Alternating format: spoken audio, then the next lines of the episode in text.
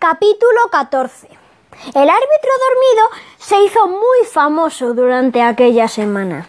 Se llamaba Telmo Ruiz y era su segundo año en la Liga Intercentros y llamó tanto la atención que el lunes siguiente vino la televisión regional a hacer un reportaje. Y luego sacaron una página entera en marca con un titular muy grande que decía El árbitro dormido. Y también salió en muchos más sitios.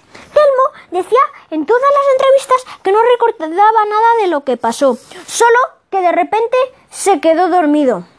Hay una enfermedad que se llama narcolepsia, que de repente la gente se queda dormida sin venir a cuento, dijo Angustias, que conoce todas las enfermedades del mundo. Pero en el reportaje de la tele decían que en el hospital le habían hecho un montón de análisis y pruebas al árbitro y que no encontraron nada.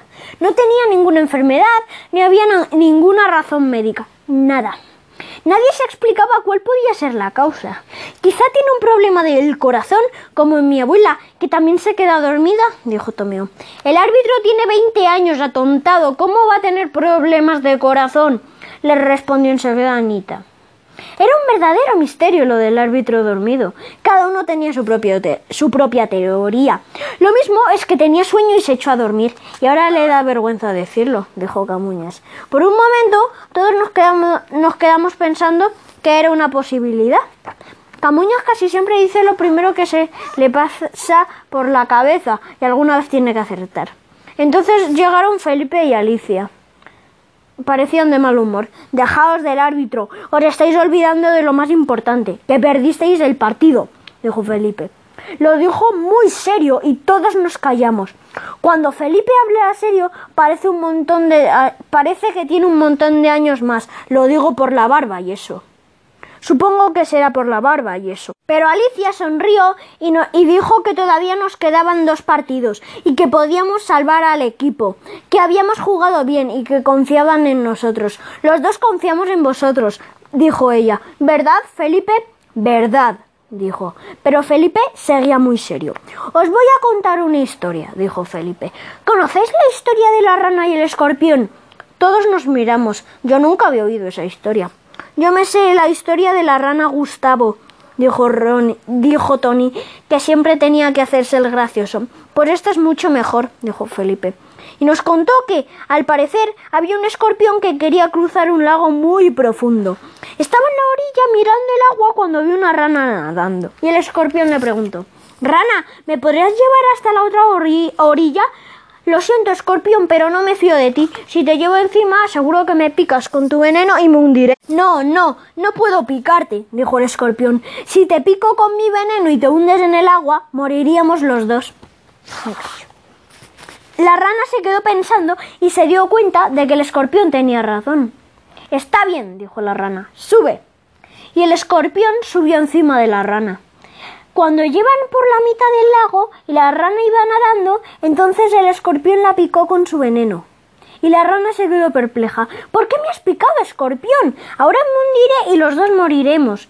A lo que el escorpión contestó No he podido, no he podido evitarlo, es mi carácter. Esa es la historia de la rana y el escorpión. ¿La habéis entendido? preguntó Felipe. Sí, dijo Angustias. Nosotros somos el escorpión y nos vamos a hundir porque es nuestro carácter. ¿Y la rana quién es? ¿El Axia? preguntó Tomeo. No, porque el Axia no se ha hundido, dijo Elena. Entonces, la rana somos nosotros y el escorpión es la asociación de madres y padres, que nos han picado y por su culpa nos vamos a hundir, dijo Camuñas.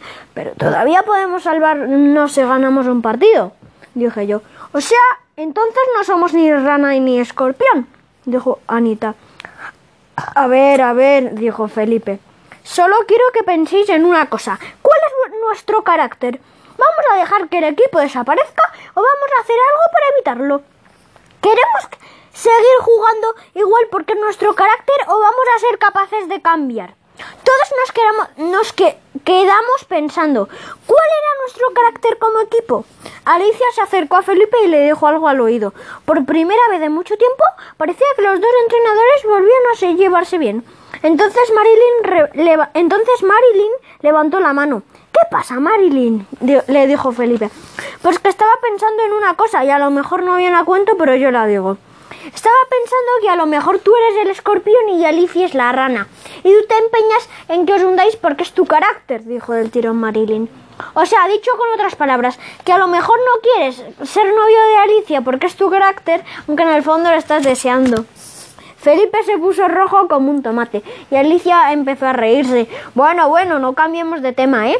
dijo Felipe. Si no han cambiado de tema, siguen con la rana y el escorpión, dijo Alicia, que parecía muy divertida. Me entraron, me entraron ganas de decirle a Felipe que yo tampoco quería tener novia y que no se preocupara tanto, que nosotros éramos los futbolísimos, los futbolísimos y que pasara lo que pasara, seguiríamos jugando juntos siempre. Pero luego pensé que teníamos un pacto secreto y que no se lo podíamos decir a nadie. Entre las risas y las bromas se acabó el entrenamiento. Muy bien, dijo Felipe. No quiero ninguna distracción más esta semana. Estamos, os quiero 100% con el equipo. Eso estaba muy bien, 100%, 100 con el equipo, sin distracciones de ninguna clase. Con lo que Felipe no contaba era con dos cosas. Uno, mi madre. Dos, el examen de matemáticas.